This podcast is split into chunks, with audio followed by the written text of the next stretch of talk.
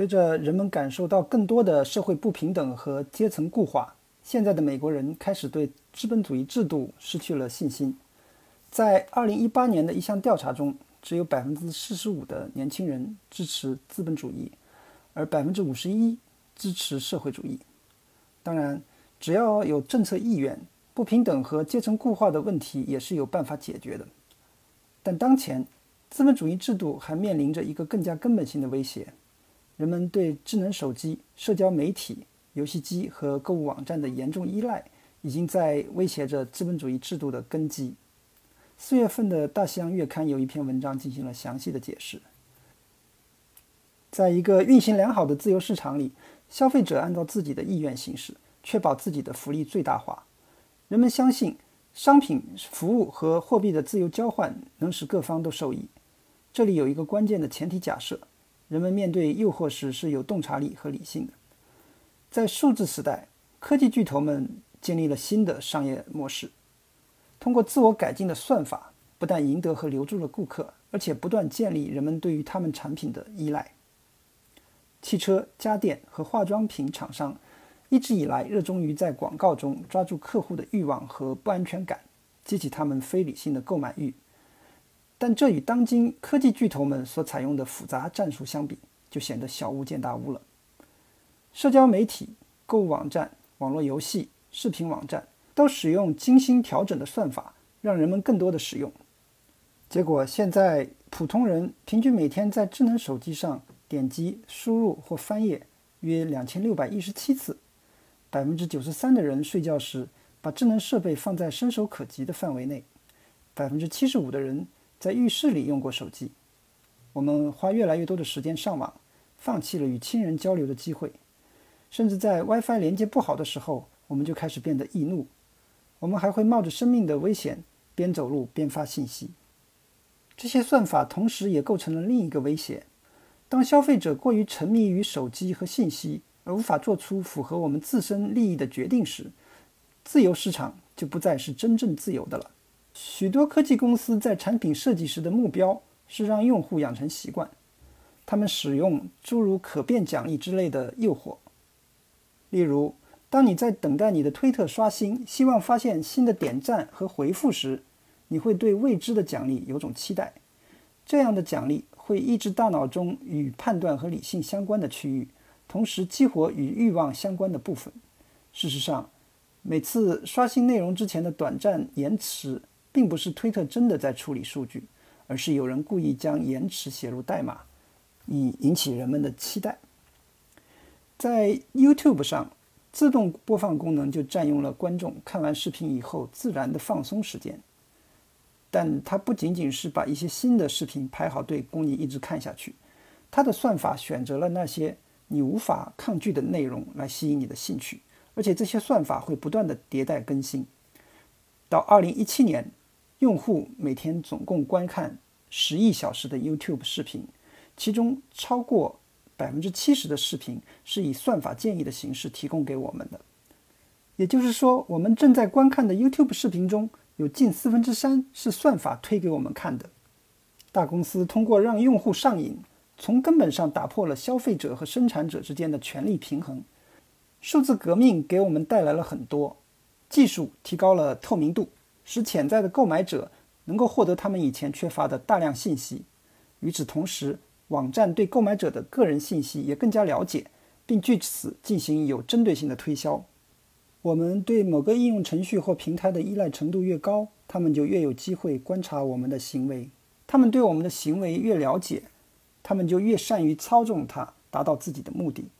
这是生产者的良性循环，也是消费者的恶性循环。我们必须记住，数字化生活仍然处于初级阶段，而管理这种生活的公司的权利还在增长中。公司正在研究我们在搜索什么，我们会做出什么反应，以及我们在一天中的哪些时间进行某些在线行为。很快，摄像机和传感器很可能会察觉到是什么让我们感到恐惧、愉快和兴奋。数据采集者可能会比我们自己还了解自己。据《华尔街日报》报道，有个 iPhone 应用程序追踪用户心率和月经周期，并将这些信息传递给 Facebook。不过，Facebook 否认利用这些信息获利。如果消费者是经济学教科书中所谓的理性行为者，那么他们可以自己决定是否交换一些隐私，以获得看朋友照片的乐趣，或是方便跟踪自己的心率。但成瘾经济中，这个信息交换是不对等的。用户轻松地交出他们的私人信息以获得服务，与此同时，数据采集者则严格保护自己的隐私，通常拒绝披露他们拥有的信息，他们卖给谁，以及他们如何利用这些信息来操纵消费者的行为。事实上，他们确实在操纵我们的行为。例如，一款成功的手机游戏《精灵宝可梦》，表面上看，这是一款无害的游戏。玩家使用智能手机。在他们的社区寻找同名的卡通生物，游戏则依靠奖惩制度将玩家聚集到麦当劳、星巴克和其他商店。这些商家会按照引导的人流量向游戏开发者支付费用。在成瘾经济中，无论是线上卖家或线下实体店，都可以引导我们出现在他们家门口。而如果我们没有心情买东西呢？他们也可以进行操纵。Facebook 已经在吹嘘，它能够在潜意识中改变用户的情绪。尽管他们否认利用这种技术推销有针对性的广告，然而，就算他们不这么做，也肯定会有其他公司利用我们的弱点。在网络购物时代，美国人养成了一个酒后购物的坏习惯。调查显示，这已经是一个数十亿美元规模的现象。